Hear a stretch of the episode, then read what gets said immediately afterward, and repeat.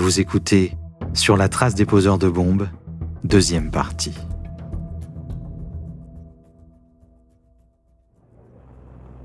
Pete Mastin est instructeur en chef pour cette agence. Il enquête sur les cas d'explosion depuis plus de 30 ans. Le poseur de bombes type est peut-être le plus grand lâche qui soit. Le poseur de bombes ne fait pas face et ne veut pas faire face à son adversaire. Il préfère se servir de tous les subterfuges, toutes les couvertures possibles. L'ATF forme de jeunes étudiants et enquêteurs. Sur ces terrains d'essai de Brunswick, en Georgie, elle leur enseigne à dépister un poseur de bombes afin de le traduire en justice. Ici, l'agence forme des analystes d'indices, des enquêteurs en sinistre, des artistes spécialisés dans les schémas et des analystes d'explosifs. À l'académie, le savoir s'acquiert grâce à la répétition. Aujourd'hui, les instructeurs de l'ATF vont tester les connaissances de leurs étudiants en faisant exploser trois bombes et en simulant des scènes du crime basées sur des faits réels. Les hommes qui fabriquent ces bombes sont des experts en la matière. Ils doivent être minutieux car leur tâche est délicate. Il ne faut jamais sous-estimer la puissance des matières explosives. C'est la raison pour laquelle la fabrication de bombes par des amateurs peut s'avérer désastreuse, comme nous l'explique l'instructeur Larry Kessé. L'information qui circule dans le milieu ne fait pas état des normes de sécurité. et les informations sur les connaissances des procédés d'assemblage, qui sont très importants, sont totalement absentes. Il y a donc toujours un énorme risque que les fabricants eux-mêmes deviennent leurs propres victimes. Souvent, nous en constatons les terribles conséquences avec des jeunes gens qui faisaient des expériences dans un garage et dont on retrouve les corps déchiquetés et leurs outils un peu partout. Cette destruction et cette désolation, c'est ce qu'il y a de plus triste. Les instructeurs préparent la prochaine bombe en mélangeant plusieurs explosifs en un puissant cocktail. Ce travail met leur nerf à rude épreuve. La poudre est entassée dans le tuyau et le détonateur est collé délicatement sur la bombe. Parfois, on mouille les sièges du véhicule afin de protéger du feu certains indices qui serviront plus tard aux étudiants. On peut enfin faire exploser le dispositif.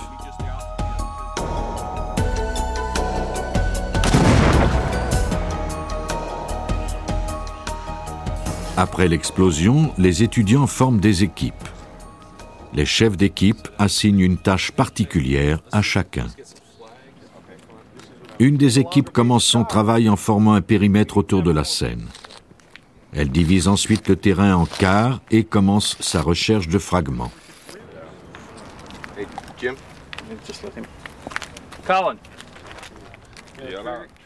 Les étudiants avancent en équipe sur le tarmac afin de ne rater aucun indice. Chaque pièce est ensuite identifiée par un cercle de craie ou un petit cône orange et on lui assigne un numéro. Sur le site d'une explosion comme celle-ci, les indices se comptent par milliers. Un des membres de l'équipe note les numéros d'identification et l'endroit précis de chaque indice. On mesure ensuite la distance entre les fragments pour dresser un plan.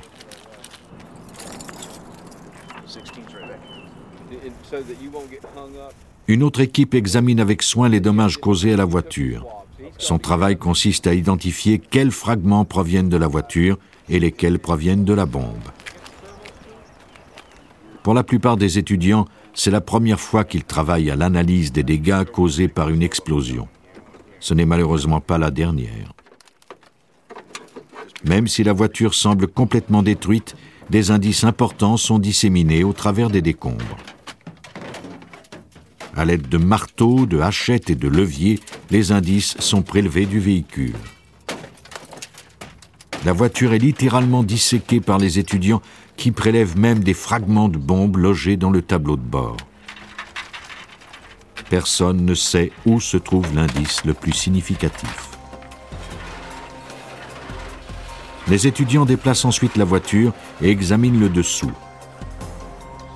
Comme une bombe explose dans tous les sens, des indices se sont aussi logés dans l'asphalte.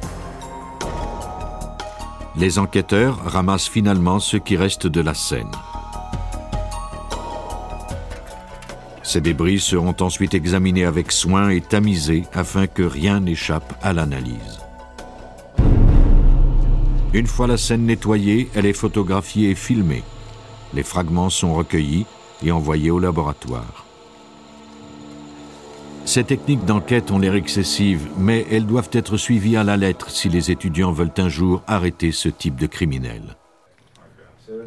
En classe, on leur enseigne l'anatomie d'une bombe. Rubans adhésifs, tuyaux, détonateurs et fils sont examinés soigneusement alors que les étudiants assemblent les indices recueillis sur la scène de l'explosion.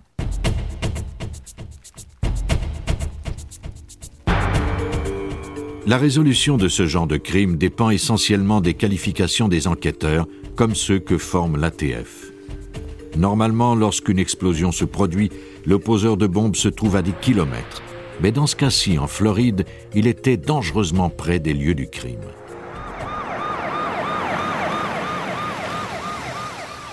Le 9 juillet 1985, deux explosions assourdissantes ébranlèrent coup sur coup un quartier paisible de Naples en Floride.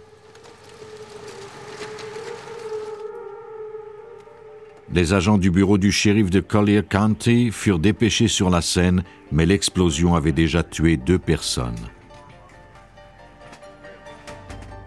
Les deux victimes étaient Margaret Benson de la célèbre famille de Benson Edge et son fils adoptif Scott. La fille de Margaret, Caroline, avait été grièvement blessée.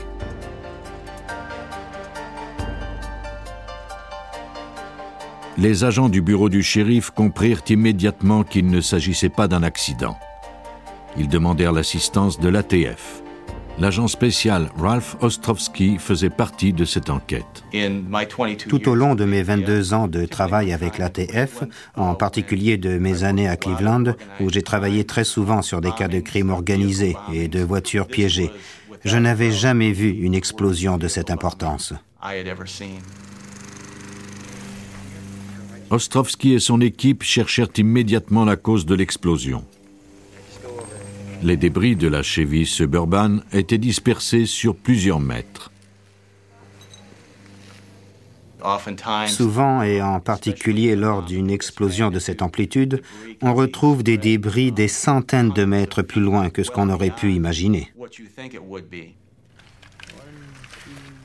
Les agents de l'ATF travaillaient de concert avec la police afin d'établir une procédure pour recueillir les indices. Les agents avaient maintes et maintes fois fait ce travail et savaient que ce cas serait long à résoudre. Le deuxième ou le troisième jour, il est devenu éprouvant de travailler sur ces lieux. Agent spécial Ralph Ostrovsky. Les agents devaient porter un masque à cause des émanations. Ils ont fait un excellent travail pour recueillir tous les indices qu'ils pouvaient. Chaque fragment fut identifié. On se servit d'une craie pour indiquer l'emplacement des débris de l'explosion. On découvrit rapidement la cause de l'explosion. Les agents avaient découvert de gros morceaux de tuyaux de métal qui ne provenaient pas de l'automobile. De toute évidence, le véhicule avait été détruit par de puissantes bombes tuyaux. Les agents devaient découvrir comment elles avaient été fabriquées et qui les avait installées. Le véhicule était complètement détruit. C'était un gros véhicule, une Chevy Suburban 1978. Le toit avait été arraché à cause des deux bombes tuyaux de 12 kilos posées sous ce véhicule. La force de l'explosion avait causé beaucoup de dommages. Les agents commencèrent par interroger les témoins. La première personne à qui ils s'adressèrent fut Stephen Benson, le seul membre de la famille qui n'avait pas été blessé. Sa mère et son frère avaient été tués et sa sœur reposait dans un état critique à l'hôpital, et pourtant, selon les policiers, Stephen était parfaitement calme, voire même enjoué. Son comportement éveilla les soupçons du shérif de comté, Tom Storer. J'ai tout de suite senti que quelque chose clochait. Cela n'était pas compatible avec la catastrophe qui venait de se produire. 24 heures après l'explosion, Stephen Benson refusa de parler directement à la police. Toute question devait dorénavant passer par son avocat. Mais les soupçons envers Benson ne devaient pas pousser les enquêteurs à tirer trop vite leurs conclusions. Jusqu'à présent, il ne disposait d'aucune preuve de son implication. Il était encore trop tôt pour porter des accusations et il ne pouvait pas se permettre de suivre une fausse piste. Nous suivons les pistes là où elles nous conduisent. Agent spécial Ralph Ostrovsky. Nous nous concentrons sur un sujet et y mettons toutes nos ressources. Et si nous faisons une erreur, cela signifie que nous avons perdu un temps précieux au début de l'enquête, moment qui est sans doute le plus important. Au bureau du shérif, les enquêteurs commencèrent à analyser les indices, et en particulier les fragments d'un circuit électronique et les piles qui avaient activé le mécanisme. Visiblement, la personne qui avait posé la bombe connaissait bien l'électronique. Ralph Ostrovsky et Jack Gant commencèrent l'analyse du schéma de l'explosion qui indiquait l'épicentre, la direction et la portée de l'explosion. Le but de l'analyse de ces croquis est d'assister les enquêteurs lors de leur témoignage en cours.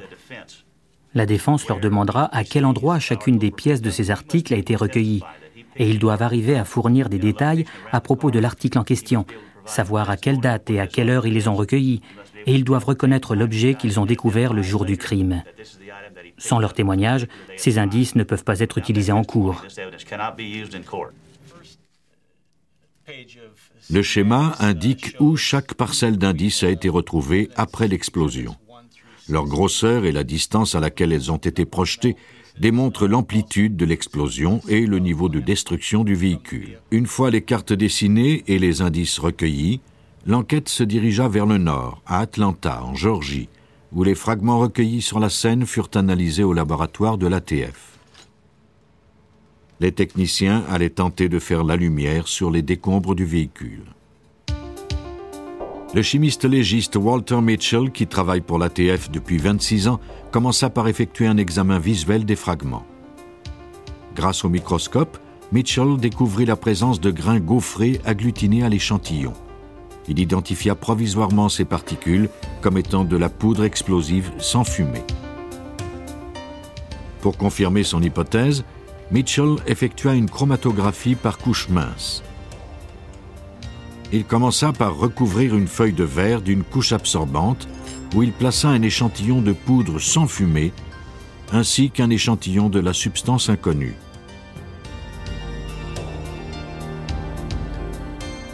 Le verre fut ensuite trempé dans un dissolvant qui, attiré par le tissu, transportait de petites quantités des poudres dissoutes. Si les poudres étaient de la même nature, elles allaient parcourir la même distance sur le verre et formeraient des marques de la même couleur et de la même longueur. Mitchell enleva la feuille et la fit sécher. Il plaça ensuite le verre sous un rayon ultraviolet pour comparer ces deux échantillons. La couleur de la poudre sans fumée était identique à celle de l'échantillon inconnu. Une comparaison de la longueur des marques démontra également qu'elles étaient identiques. L'hypothèse de Mitchell était juste. On s'était bien servi de ce type de poudre pour faire exploser le véhicule de Naples en Floride. Mais les scientifiques du laboratoire ne disposaient d'aucun indice reliant le poseur de bombes au fragment. Il fallait découvrir d'autres indices. De retour à Naples, en Floride, les enquêteurs découvrirent l'origine du tuyau de métal qui, selon leur analyse, contenait les bombes qui avaient tué les Benson. Les tuyaux portent généralement l'estampille de leur fabricant. Heureusement, le logo n'avait pas été détruit et on pu le faire identifier. À Naples, une seule compagnie les vendait au détail. Un employé du magasin déclara aux enquêteurs qu'il avait vendu ces tuyaux quelques jours plus tôt à un homme qui portait une casquette et des lunettes de soleil. L'acheteur lui avait dit qu'il travaillait pour une compagnie de construction appelée Delray. Les enquêteurs découvrirent plus tard que cette compagnie n'existait pas. Ils réquisitionnèrent les factures pour les faire analyser. Les signatures n'étaient que des barbouillages, mais le papier lui-même contenait peut-être un indice important. L'empreinte de la paume d'une main était effectivement sur la facture. Suffirait-elle à établir un lien entre le suspect Stephen Benson et l'explosion? Les autorités obtinrent de Benson qu'il fournisse une copie de ses empreintes. Les enquêteurs espéraient prouver que l'empreinte de la facture et celle de Benson étaient identiques. Dans cette affaire, les empreintes de paume qui ont été découvertes sur les factures étaient en excellent état. Jack Gant, enquêteur. Et nous avions 65 ou 70 points d'identification. Tous étaient convaincus que ces empreintes étaient bien celles de Stephen Benson. Une enquête sur les antécédents de Benson révéla qu'il avait toujours été fasciné par les explosifs. Dans un livre souvenir du collège, il avait écrit une dédicace à une amie où il mentionnait qu'il avait hâte de la revoir pendant l'été pour faire bombance. Nous avons découvert qu'il avait commencé il y a longtemps à faire des expériences avec les explosifs en Pennsylvanie. Nous avons parlé à des témoins qui l'avaient déjà vu jouer avec des pétards et des dispositifs de type M80 et M100 qui étaient munis de tubes de cuivre. Il utilisait des télécommandes pour faire exploser ces pétards.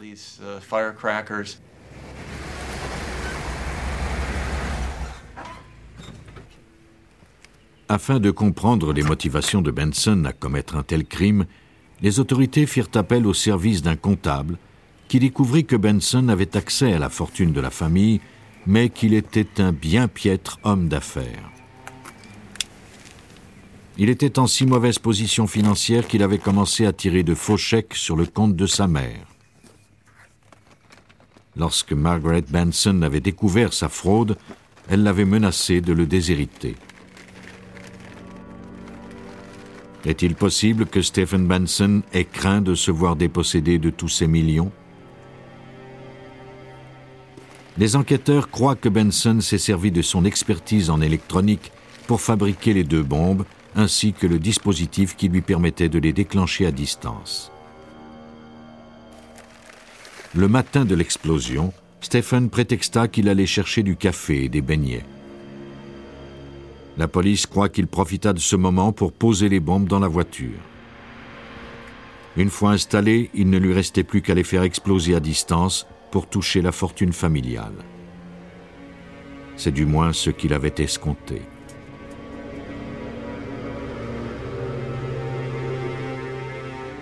Après avoir mis les bombes en place, il était revenu à la maison environ 45 minutes plus tard.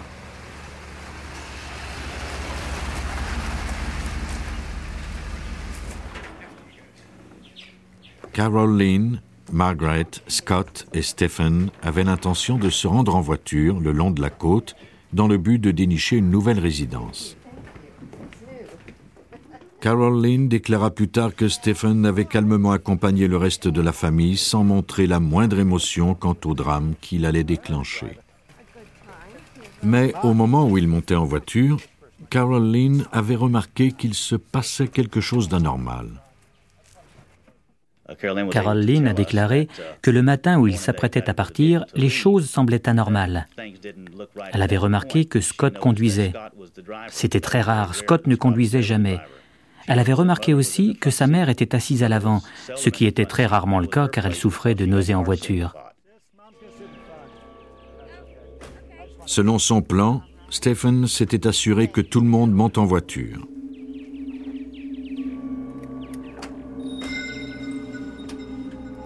Puis, juste avant de partir, il avait déclaré qu'il avait oublié quelque chose.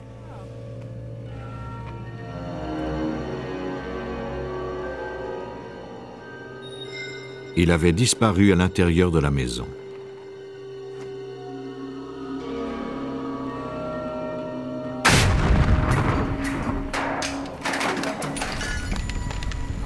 L'enquête fournit suffisamment d'indices pour faire arrêter Stephen Benson et le faire inculper. Il fut condamné à la prison à perpétuité. Les bombes sont fabriquées avec des matériaux d'usage courant. Elles sont faciles à cacher, mais dévastatrices, et peuvent exploser n'importe où et à n'importe quel moment. C'est cette triste réalité qui pousse les enquêteurs à découvrir la vérité. L'enquêteur a néanmoins un avantage. Le poseur de bombes laisse toujours son arme sur les lieux du crime, ainsi que sa signature.